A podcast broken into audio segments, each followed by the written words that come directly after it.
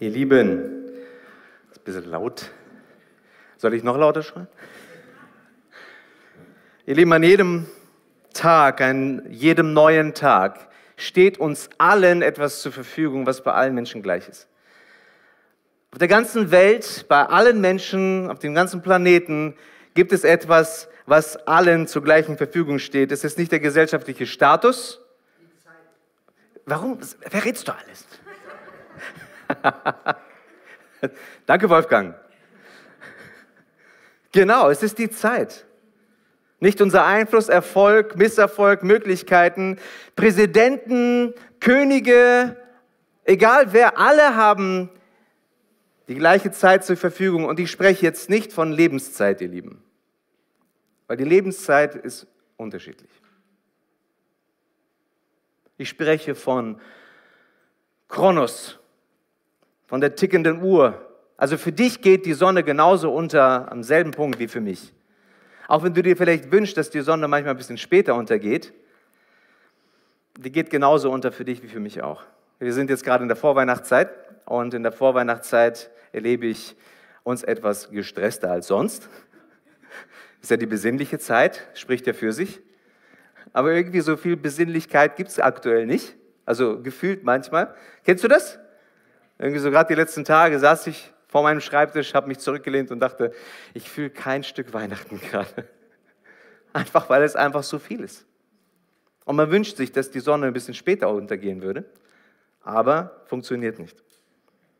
Die Frage, die ich mir am Anfang eines Tages also stelle, ist nicht, dass ich mehr Zeit kriege. Das ist nicht die Frage dass ich mehr Zeit bekomme, um möglichst viel zu schaffen in bestimmter Zeit, das ist nicht die Frage. Die richtige Frage ist, wie kann ich am besten die Zeit, die ich habe, investieren? Es ist eine Frage von Prioritäten. Es ist eine Frage, welche Dinge zur ersten, an erster Stelle kommen, dass ich die ersten Dinge zur ersten Stelle mache. Das ist eine Sache von Prioritäten. Ihr Lieben, der Text, um den es heute geht, steht in Matthäus 6, Vers 33. Und dort heißt es, trachtet aber zuerst nach dem Reich Gottes und nach seiner Gerechtigkeit.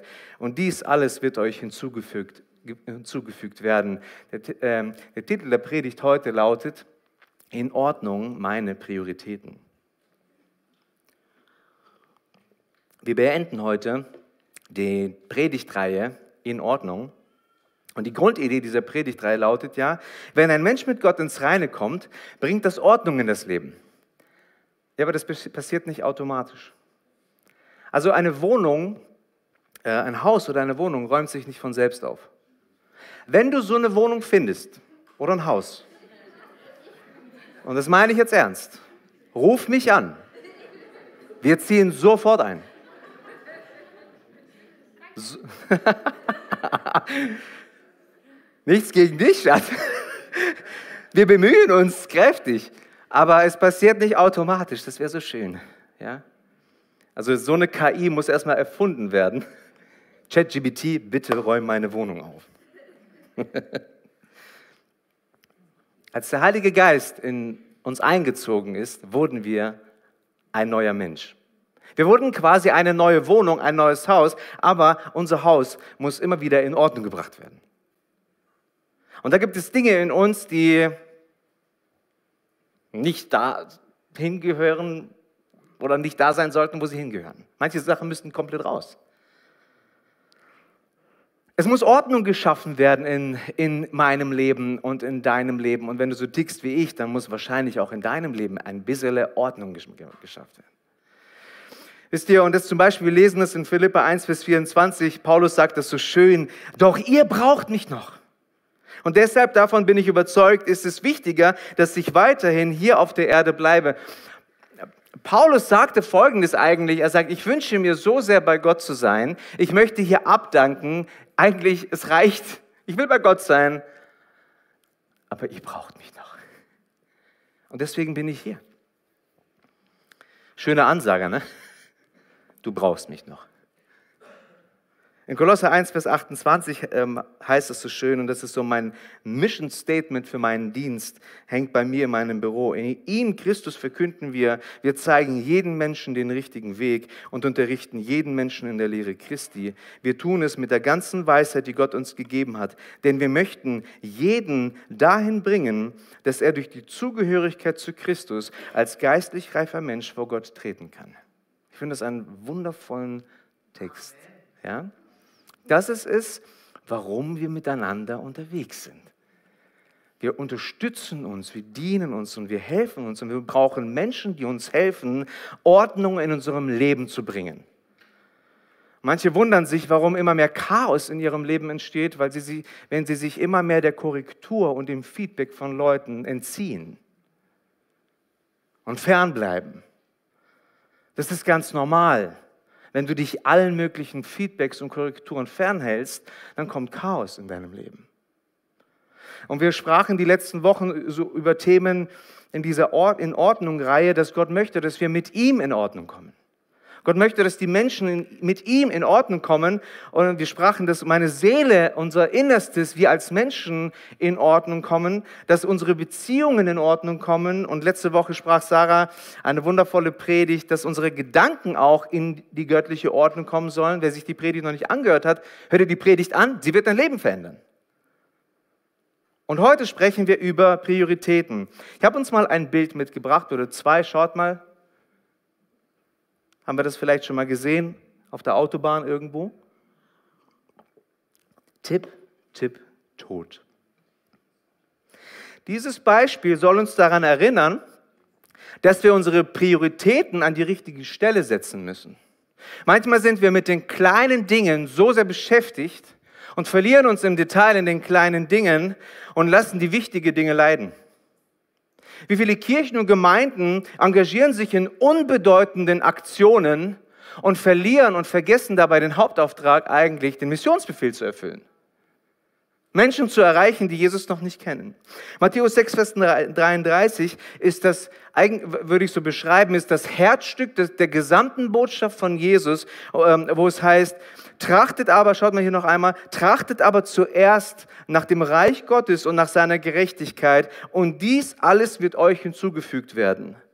Die Neues Leben Bibel drückt es so aus, macht das Reich Gottes zu eurem wichtigsten Anliegen, lebt in Gottes Gerechtigkeit und er wird euch all das geben, was ihr braucht. Wer von euch ist genauso wie ich manchmal von diesen YouTube-Werbungen genervt? Gehen schon ein paar Hände hoch. Also du machst YouTube an und dann kommen irgendwie solche Sätze wie, ähm, wolltest du auch schon einmal reich werden? Ja, dann kauf mein Buch. Oder ich habe nur in, drei, in, in, ein paar Wochen 30 Kilogramm ver, äh, äh, verloren. Äh, möchtest du das auch? Oder möchtest du auch einen Bestseller schreiben? Lass mich von dir coachen. Möchtest du in zwei Wochen Bach, Beethoven und Mozart spielen? Da muss ich mal besonders grinsen ja, dann komm in meinen Kurs und in zwei Wochen spielst du Bach, Beethoven und Mozart. Bei solchen Videos neige ich dazu, schnell wegzuklicken. Warum? Weil ich diesen Versprechungen gegenüber relativ skeptisch bin. Könnte es sein, dass Matthäus 6, Vers 38 zu solchen Texten und Worten gehört, wo wir ähnlich innerlich abschalten? Hm. Ich habe es probiert, alles an die richtige Stelle zu setzen, aber irgendwie funktioniert es nicht. Ich habe mich in der Gemeinde engagiert, ich habe geholfen, aber meine Ehe ist immer noch, ist ein Trümmerhaufen. Ich habe immer treu den Zehnten gegeben und Geld gespendet, aber die Probleme werden nicht weniger. Ich habe versucht, ein guter Mensch zu sein, aber ich habe keine Familie mehr. Könnte es sein, dass wir solche Verse wie Matthäus 6, Vers 33 bei solchen Versen, Texten innerlich abschalten und, und sagen, hab's probiert, funktioniert nicht. Schauen wir uns mal diesen Text genauer an. Hier steht, hier ist von einem Reich Gottes die Rede. Nun, jeder von uns, und ich weiß nicht, ob dir das heute bewusst ist oder war, jeder von uns lebt in einem Königreich. Dein Haus, deine Wohnung ist dein Königreich. Warum, wenn ich komme und klingel, sagst du mir, ob ich die Schuhe ausziehen soll oder anlassen darf? Du entscheidest, wo die Bilder hängen. Du entscheidest, wo wir uns hinsetzen. Und du entscheidest, achtet mal genau drauf, welche Türen geschlossen bleiben. Ich würde mir nie erlauben, dein Schlafzimmer einfach zu öffnen. Ist ja dein Königreich, nicht meins. Es ist dein Reich. Und bei Gott ist es genauso. Wenn wir über das Reich Gottes sprechen, dann spreche ich darüber, dass Gott in meinem Leben regiert. Ich möchte dir die Frage stellen, regiert Gott dein Leben? Regiert Gott dein Leben? Hat er Autorität in deinem Leben? Hast du dich und dein Leben völlig ihm hingegeben? Ist er dein König? Und schau mal, wenn wir das Vaterunser beten, dann sagen wir doch Folgendes. Dein Reich komme, wie im Himmel, so auf Erden. Wisst ihr, was damit gemeint ist, so auf Erden? Dein Leben. Du selbst. Nicht irgendwo, sondern mein Leben. Dein Reich komme, wie im Himmel, so auf Erden. Und wer steht auf der Erde? Ich.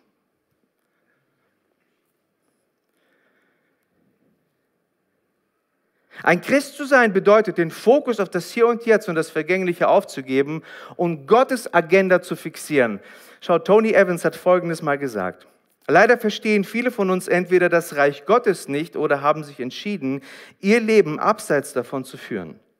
Wir leben als Anhänger eines Königs, den wir zu entthronen versuchen, wenn auch vielleicht nicht direkt, so doch auf subtilere Weise durch Selbstgefälligkeit, Autonomie, Unabhängigkeit oder einfach durch einen Mangel an Verbindung zu ihm, seinem Wort und seiner Herrschaft. Und er sagt weiter, infolgedessen erleben wir in unserem persönlichen Leben, in unseren Häusern, Kirchen, Gemeinschaften und Nationen das, was jeder in einem Königreich erleben würde, der nicht nach den Regeln des Königs lebt, das Chaos, das durch Rebellion entsteht. Menschen wollen ihr Ding machen und ihre Agenda und okay, Gott hat irgendwo einen Plan, seinen Willen, aber eigentlich habe ich ja auch noch irgendwie mitzureden in dem ganzen System hier. Und dann entsteht Chaos und Menschen wundern sich, warum Chaos entsteht in ihrem Leben, in dem Umfeld. Und der Schlüssel um Ordnung für das äh, Leben im Reich Gottes liegt in dem einen Wort. Ich weiß nicht, ob ihr darauf geachtet habt, in dem einen Wort zuerst. Schaut Matthäus 6, Vers 33. Trachtet aber zuerst nach dem Reich Gottes. Wenn wir über das Wort zuerst sprechen, dann ist ganz wichtig, mit dem Wort zuerst sind, ist nicht damit gemeint, was wir tun, sondern damit ist Gott selbst gemeint. Das ist ein ganz wichtiger Punkt und wisst ihr warum? Weil die Theologie dahinter muss in jeden Kontext, Lebenskontext hineinpassen. Nun, was meine ich damit? Stell dir mal vor, du machst für Gott Musik, und investierst dich in ein Projekt. Das mache ich für Gott.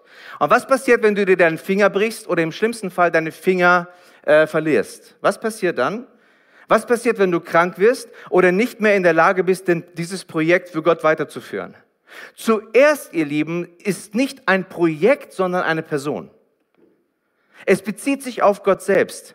Manche machen Musik für Gott, Sie schreiben Bücher für Gott, sie leiten Dienstbereiche für Gott, sie spenden an, äh, Projekte für Gott, sie arbeiten in der Gemeinde für Gott, aber sie erzählen mir, sie haben eigentlich keine Zeit mit Gott. Im Grunde genommen sagt, sagt man Folgendes, dass Gott nicht an der ersten Stelle ist. Das Problem ist häufig, dass sie in Gottes Nähe wohnen, aber nicht mit ihm zusammen wohnen. Manche besuchen sich ab und zu aber mit ihm wohnen tut man manchmal gar nicht. Guck mal, wenn du zu mir nach Hause kommst und mich besuchst, du wirst wahrscheinlich die meiste Zeit in unserem Wohnzimmer verbringen. Aber mein Wohnzimmer ist nicht dein Wohnzimmer. Mein Wohnzimmer müsste für dich eigentlich umgenannt werden Besuchszimmer. Nichts gegen dich. Ich habe euch lieb. Ihr dürft auch gerne ein paar Nächte bei uns übernachten. Oder mal länger, ja? Oh, Jetzt habe ich was ausgesprochen. äh, aber, aber im Kern, versteht mal, mein Wohnzimmer bleibt mein Wohnzimmer, weil du nicht in meinem Wohnzimmer wohnst. Wir schon. Ähnlich leben manche Leute den Glauben. Man besucht sich im Gottesdienst. Hi Gott. Man besucht sich, indem man einen Dienst macht. Man besucht Gott, indem man etwas spendet. All das ist gut und wichtig, aber all die guten Dinge für Gott sind kein Ersatz mit Gott. Unser Problem ist heute in der Gesellschaft, in den Kirchen nicht, ihr Lieben, dass Menschen zu wenig für Gott machen. Unser Problem ist heute, dass die Menschen sich wenig Zeit nehmen mit Gott. Und das ist ein großer Unterschied. Nun, wie erkenne ich denn, dass Gott in meinem Leben eine hohe Priorität hat? Wie erkenne ich denn das?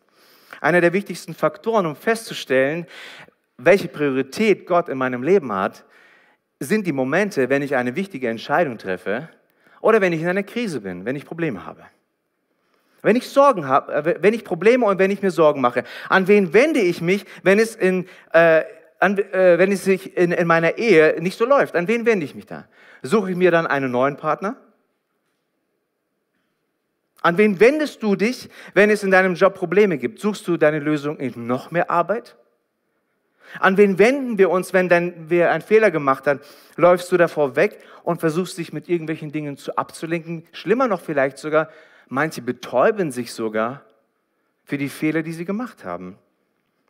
An wen wenden wir uns, wenn wir uns Sorgen machen? Eltern sagen manchmal zu ihren Kindern, ich wünschte mir, du hättest zuerst mit mir gesprochen. Bei Gott ist es ähnlich. Viele Menschen fragen sich, warum sie nicht von Gott hören oder ständig seine Gegenwart genießen und in, dem Sieg von ihm leben. Und die Antwort ist aus Gottes Perspektive eigentlich ganz simpel. Aus Gottes Perspektive ist die Antwort so, du kommst zu mir zuletzt. Ihr sucht in der Welt nach Glück, Freude und Erfüllung. Und wenn es in der Welt nicht klappt, dann kommt ihr zu mir. Der Schlüssel für das siegreiche Leben mit Gott liegt in dem einen Wort zuerst. Ich möchte uns mal äh, äh, ein bisschen unsere Erinnerungen hochkurbeln. Worüber hast du dir genau vor einem Jahr Sorgen gemacht? Das ist genau vor einem Jahr. Denken wir drüber nach. Und vielleicht äh, gibt es hier einige, die sagen, okay, ich weiß ganz genau, vor einem Jahr ist genau das und das passiert. Das kann schon sein. Aber ich glaube, dass die meisten in diesem Raum nicht genau sagen können, worüber sie sich vor einem Jahr Sorgen gemacht haben. Das größte Geschäft in dieser Welt, ihr Lieben, wird nicht mit Autos, mit Handys oder pornografischen Mitteln gemacht. Das größte Geschäft in dieser Welt wird mit der Herstellung, Veredelung und dem Vertrieb von Sorge und Angst gemacht. Damit wird das größte Geschäft gemacht. Jesus sagt aber in unserem Vers, in dem Kontext interessanterweise, fünfmal, macht euch keine Sorgen. Und das Thema ist eigentlich klar. Worum geht es hier? Sorgen. Die Menschen machen sich Sorgen. Wir machen uns Sorgen. Sorgen um den Arbeitsplatz, Sorgen um die Gesundheit, Sorgen um die Beziehungen, Sorgen um den Terrorismus, Sorgen um die Zukunft. Die Umfrage gestern hat es wieder gezeigt. Die Menschen machen sich Sorgen. Sie möchten Ruhe, sie möchten keine Probleme, sie sind müde, sie sind satt. Aber Matthäus 6, Vers 33 bis 34 heißt es, trachtet aber zuerst nach dem Reich Gottes und nach seiner Gerechtigkeit und dies alles wird euch hinzugefügt werden. Und dann heißt es in Vers 34, so seid nun nicht besorgt um den morgigen Tag, denn der morgige Tag wird für dich selbst sorgen. Jeder Tag hat an seinem Übel genug. Jeder Tag hat an seinem Übel genug. Tony Evans hat Folgendes gesagt, wieder ein Zitat. Die meisten Menschen werden zwischen zwei Räubern gekreuzigt. Gestern und morgen. Sie töten heute wegen dem, was gestern passiert ist, und sie haben heute zu viel Angst vor dem, was morgen passieren könnte. Weißt du, sagt er, dass das heute das Morgen ist, über das du dir gestern Sorgen gemacht hast? Mit anderen Worten, solange du auf der Erde bist, wird dir das Morgen nie ausgehen. Es wird immer ein Morgen geben. Solange du also nicht lernst, das heute zu dem zu machen, was es sein soll, das heute zu umarmen, es zu ergreifen, wirst du dein Leben immer entweder an das Gestern oder an das Morgen binden oder sogar zwischen den beiden gefesselt sein. Manche Menschen, manche Leute sind gefangen in ihrer Vergangenheit und haben Angst vor der Zukunft. Und sie können nicht im Hier und Jetzt leben, weil das, was sie erlebt haben, macht sie kaputt. Und dadurch schauen sie auf die Zukunft und sagen, das kann nicht besser werden.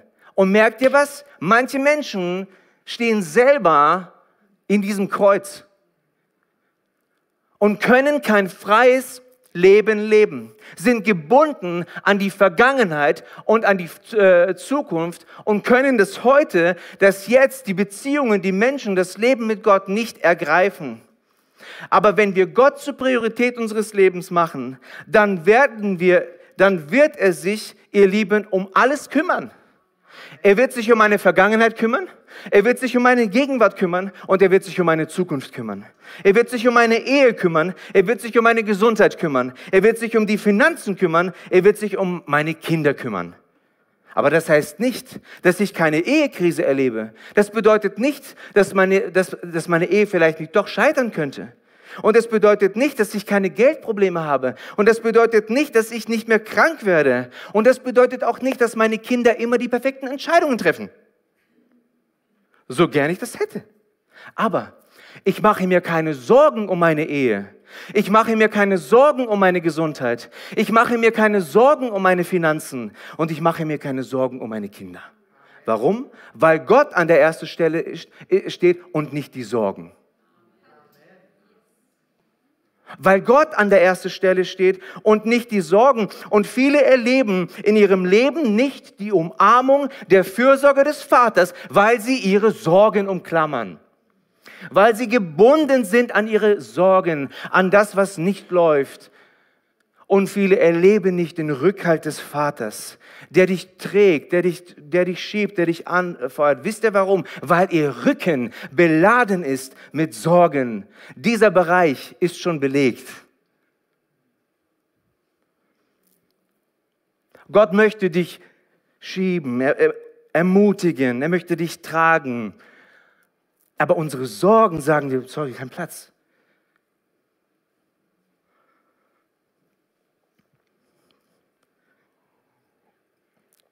Das beste Rezept gegen Sorgen ist, wenn Jesus die Priorität unseres Lebens wird. Und wir sehen hier, wir sehen in der Bibel ein ganz tolles Beispiel, was das veranschaulicht. Maria und Martha. Wir lesen hier ab Vers 41. Jesus aber antwortete und sprach zu ihr, Martha, Martha, du bist besorgt und beunruhigt um viele Dinge. Eins aber ist nötig. Maria aber hat das gute Teil erwählt, das nicht von ihr genommen wird. Eins aber ist nötig. Wer ist hier die Priorität, Martha? Was ist hier, worum geht es jetzt hier eigentlich? Und Maria hat verstanden, es gibt zwar viel zu tun, es gibt so einiges zu reden, aber jetzt die Priorität, jetzt ist es wichtig, bei Jesus zu sein zu seinen Füßen und ihm zuzuhören. Und wisst ihr, und das, das Bild veranschaulicht auch noch etwas. Du kannst mit Christen in einem und demselben Raum sein. Beide haben es mit Jesus zu tun. Und der eine ver, ver, vergeht in Sorgen und der andere oder die andere sitzt zu den Füßen Jesu und hört zu. Die einen sind von Sorgen getrieben, von Dingen und ich muss noch dies und wie wird das sein? Das ist meine Vergangenheit, meine Gegenwart und Zukunft und Jesus kümmerst du dich nicht? Jesus siehst du nicht, was alles passiert in meinem Leben? Schau doch mal auf mein Leben, Herr, wo bist du denn? Und die anderen sitzen da zu Füßen und denken so, Jesus, was ist das Problem eigentlich gerade? Jesus, was ist jetzt das Problem? Du bist doch da.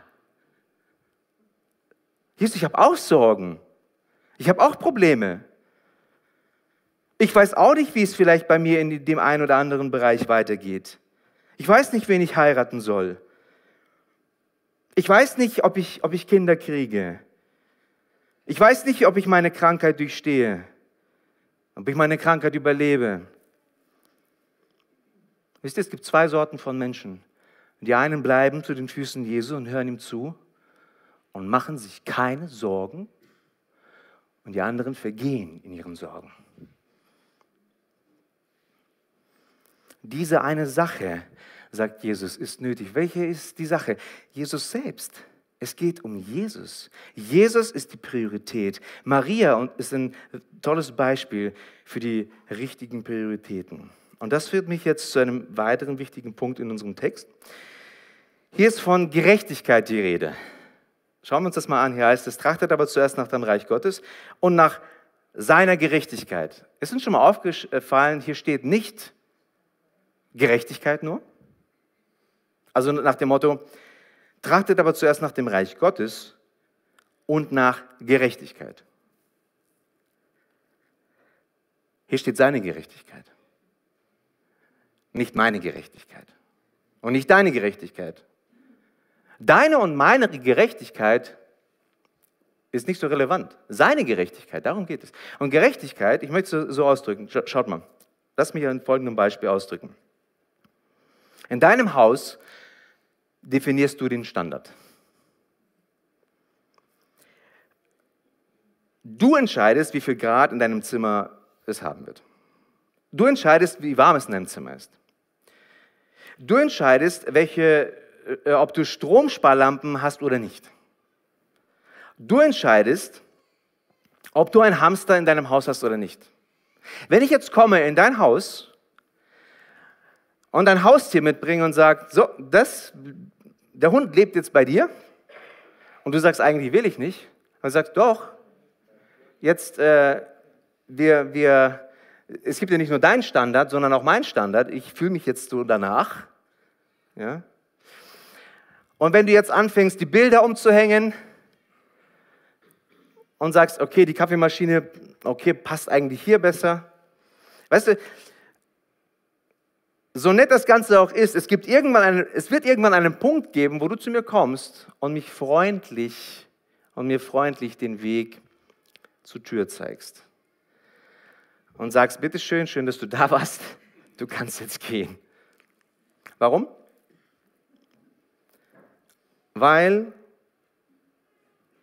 Chaos entsteht. Weil dein Standard mit meinem Standard kollidiert weil deine Gerechtigkeit mit meiner Gerechtigkeit kollidiert und es entsteht Chaos. Die Definition von Gerechtigkeit lautet so, Gottes Maßstäbe für das Leben. Gottes Maßstäbe für das Leben. Eine Frage, wer glaubt in diesem Raum, dass Gott Maßstäbe für unser Leben hat? Dass Gott einen Maßstab für unser Leben hat? Okay. Wenn wir das glauben, schauen wir uns doch mal in die gemeindliche Landschaft. Warum gibt es so viel Chaos in den Ehen? Warum gibt es so viel Chaos in den Finanzen? Warum, gibt es so viel Chaos in Beziehungen? Chaos in der Identitätsfrage. Und manche kommen zu dem Schluss, mein Christsein funktioniert nicht. Und manche sind erschöpft und sie sind frustriert. Und vor einiger Zeit sagte mir jemand, das mit dem Glauben habe ich probiert, aber bei mir hat es nicht funktioniert. Hat mir wirklich jemand gesagt. Habe ich probiert, hat nicht funktioniert. Warum? Weil meine Vorstellung von Gerechtigkeit, vom Leben mit Gott, nicht mit Gottes Vorstellungen übereinstimmt. Das heißt, sein Standard gefällt mir einfach nicht. Und ich sage, okay, ich habe es probiert, aber irgendwie, es hat nicht funktioniert. Das ist auch, was wir auch, Jesus spricht, auch in den letzten Tagen erleben werden dass immer mehr Christen, immer mehr Menschen sagen werden, ich habe es probiert, hat nicht funktioniert. Zu hart, zu schwer, zu hoher Anspruch. Wisst ihr aber, das Schlüsselwort oder das Schlüssel in diesem Zusammenhang ist Hingabe. Und Hingabe hat etwas mit Opfer zu tun. Und ich möchte das an der Geschichte von dem Huhn und dem Schwein verdeutlichen. Das Huhn und das Schwein gehen eines Tages die Straße entlang als sie an ein Lebensmittelgeschäft vorbeikommen. Und in dem Schaufenster hängt ein Schild, auf dem steht Speck und Eier dringend gesucht. Das Huhn sah das Schwein an und sagte, ich gebe ihnen die Eier, wenn du ihnen den Speck gibst. Das Schwein starrt das Huhn an und erwiderte, auf gar keinen Fall. Das Huhn fragte, warum nicht? Das Schwein antwortete, weil es für dich eine Spende ist und für mich ist es mein Leben.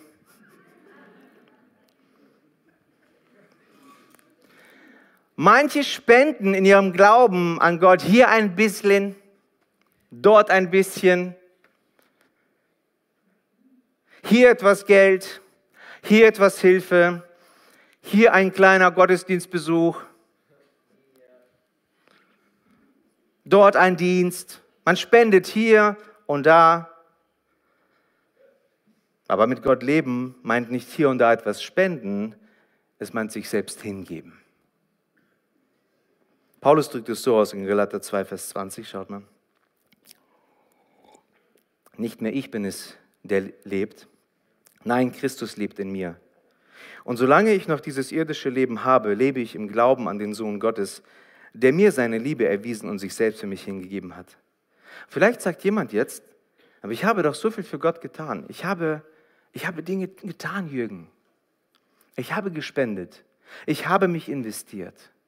Ich habe Gott doch eigentlich an die erste Stelle gesetzt. Schau mal in mein Leben. Schau mal, was gerade passiert. Weißt du, ich sehe deinen Schmerz. Ich sehe deinen Schmerz. Aber erinnere dich, dass ich anfangs von dem Reich Gottes gesprochen habe. Und dieses Reich hat einen König. Und wer ist dieser König? Er ist ein Vater. Wir beten ja, Vater unser im Himmel. Es geht um einen Vater im Himmel. Und manche verwechseln Religion mit Beziehungen.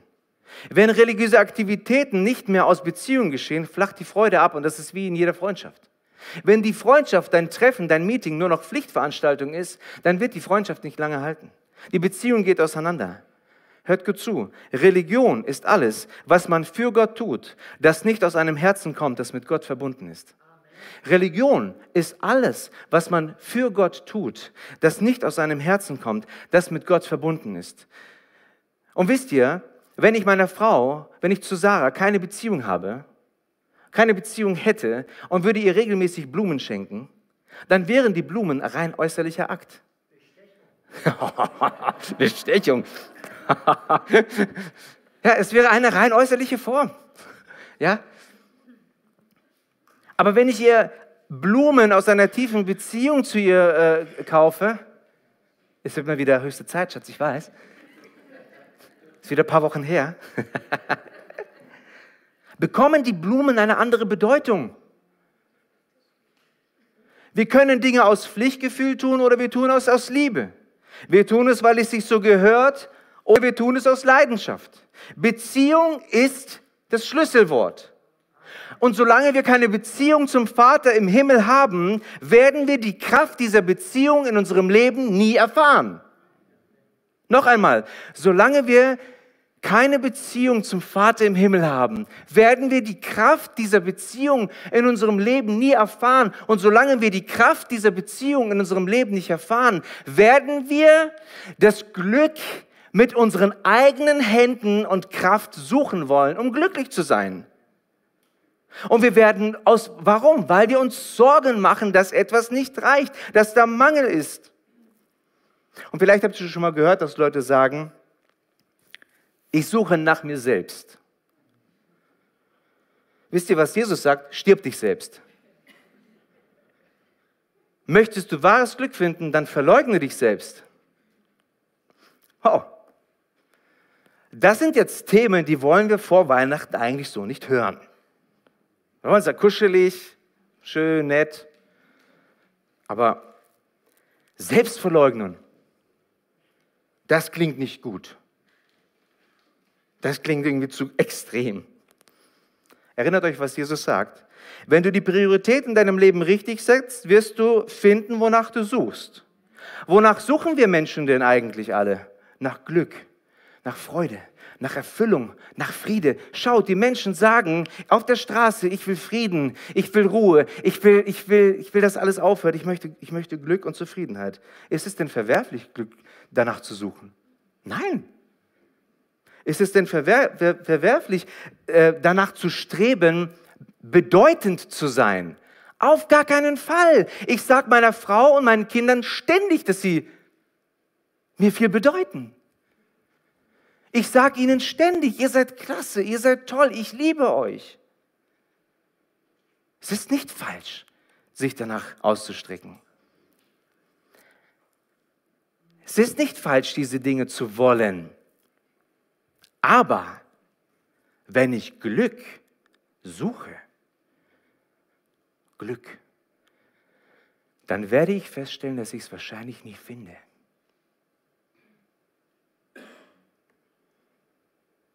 Wollt ihr wissen, was Gott dazu sagt? Wenn du mich an die erste Stelle setzt, wenn du dich mir hingibst, wenn du meinen Willen suchst, wird Glück, Freude und Frieden ein Nebenprodukt sein. Es wird da sein. Unsere Theologie muss in jeden Lebenskontext reinpassen. Sowohl bei uns Reichen als auch bei den Armen. Wenn Jesus sagt, dass euch alles hinzugetan wird, dann muss das bei uns Reichen und den Ärmsten der Armen hineinpassen. Konkret bedeutet das, wenn wir unsere Prioritäten richtig gesetzt haben, werden wir nicht zulassen, dass materieller Besitz oder Nichtbesitz unsere Beziehung zu Gott und unserem Wachstum im Glauben im Weg steht. Paulus sagt in diesem Zusammenhang Folgendes. Für mich jedoch ist es unmöglich, auf irgendetwas anderes stolz zu sein, als auf das Kreuz von Jesus Christus, unserem Herrn. Durch ihn ist die Welt für mich gekreuzigt und durch ihn bin ich für die Welt gekreuzigt. Schaut, wir haben hier so ein Kreuz hängen. Manche haben es um den Hals hängen. Manche haben ein Kreuz irgendwo stehen. Und manche lassen sich sogar ein Kreuz tätowieren. Wisst ihr, du kannst das Kreuz von zwei Seiten betrachten. Du kannst das Kreuz haben oder das Kreuz hat dich. Du kannst ein Kreuz haben oder das Kreuz hat dich. Kreuz kann entweder Religion bedeuten oder für Identifikation stehen. Für viele Menschen ist das Kreuz heute einfach ein religiöses Symbol. Und ich erinnere mich, wo ich noch in Hannover wohnte, ich glaube, ich habe diese Geschichte schon erzählt, oder wir in Hannover wohnten, bin ich auf die Straße gegangen und habe auch Leute angesprochen, ähnlich wie jetzt die Weihnachtsmänner. Damals, ich hatte kein Weihnachtsmannkostüm und bin durch die Gegend gelaufen und habe Leute angesprochen und habe einen angesprochen und gesagt, du, ich bin, ich bin Christ und, äh, und ich konnte gar nicht weiter reden. Der holt sein Kreuz raus und drückt es mir fast auf die Nase, also richtig sauer eigentlich und so nach dem Motto, und sagt, hab ich schon. Okay. Ich, ich habe mich gefragt in dem Moment, welche Bedeutung hat wirklich das Kreuz für dich? Wisst ihr, das Kreuz hat folgende zwei Bedeutungen. Ich möchte dir die zwei nennen. Die erste Bedeutung, Jesus starb für dich, für deine Sünden am Kreuz und für deine selbstsüchtigen Wünsche. Dafür ist er ans Kreuz gegangen. Und die zweite Bedeutung ist, du trägst deine selbstsüchtigen Wünsche zum Grabe, weil Jesus an der ersten Stelle ist.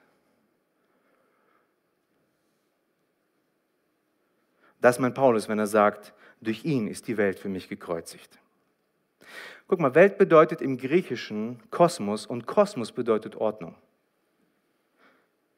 Auf die Welt bezogen bedeutet das, dass die Welt nach einer bestimmten Ordnung funktioniert. Mach, was dir Spaß macht. Such dein eigenes Glück. Du bist nur so viel wert wie deine Leistungen. Wenn ich das habe, erst dann kann ich glücklich sein. Aber das ist nicht die Ordnung, die im Reich Gottes herrscht. Die Grundidee dieser Predigt lautet, erinnert euch, wenn ein Mensch mit Gott ins Reine kommt, bringt das Ordnung in das Leben, aber das geschieht nicht automatisch. Unser Leben fängt erst dann, sich zu ordnen in allen Bereichen, wenn wir Gott zur Priorität unseres Lebens machen. Wenn wir Gott an die erste Stelle machen, wenn wir anfangen, seiner Agenda zu folgen und nicht meiner Agenda zu folgen. Wenn wir sagen und ihm vertrauen, ich vertraue dir. Und das Kreuz auf sich zu nehmen bedeutet zum Beispiel für einen Geschäftsführer, dass ich mich nicht an unethischen Praktiken beteilige, Einfach weil ich sage, ich mache mir keine Sorgen, Gott kümmert sich um mein Geschäft. Als Angestellter bedeutet es, dass ich meine Stempeluhr nicht heimlich anders stempel, um mehr Zeit auf meinem Konto zu bekommen, weil ich sage, ich vertraue Gott, er versorgt mich, er weiß, was ich brauche. Als Ehemann und als Ehefrau bedeutet das, dass du weiter für deine Ehe kämpfst und nicht anfängst, Ausschau nach netterem Potenzial zu äh, suchen. Also irgendwie, wenn man in einer Krise steht mit den Menschen, ist irgendwie gefühlt, alle anderen sind immer netter. Ja? Mit Verletzungen und Enttäuschungen, äh, wenn du verletzt und enttäuscht bist, bedeutet das Kreuz auf dich zu nehmen, nicht in der Gegend herumlaufen und der Partei, die dich verletzt hat, noch mehr zu schaden. Solange wir uns Sorgen machen, werden wir unser Glück in die eigene Hand nehmen und alles daran setzen, damit wir nicht zu kurz kommen. Deswegen sagt Jesus so oft, macht euch keine Sorgen, macht euch keine Sorgen. Aber solange wir uns Sorgen machen, werden wir unser Glück in die Hände nehmen wollen. Und ich möchte dir Folgendes sagen. Wenn du der Erfüllung und dem Glück hinterherjagst, wenn du, wenn du das willst, wenn du das suchst, wirst du es nicht finden. Du wirst es nicht finden. Wenn du deine Prioritäten in Ordnung bringst und Jesus Christus als sein Jünger folgst, wirst du alles finden, was du in deinem Leben brauchst, weil Gott dich versorgt. Er gibt dir, was du brauchst. Er weiß, was du brauchst, er sieht dich, und das ist das, was Jesus sagt. Macht das Reich Gottes zu eurem wichtigsten Anliegen, lebt in Gottes Gerechtigkeit und er wird euch alles geben, was ihr braucht. Amen. Und ich möchte dich einladen, und die Band kann gerne nach vorne, wir wollen gleich noch ein Lied miteinander singen. Ich möchte uns einladen, wenn es hier Leute gibt,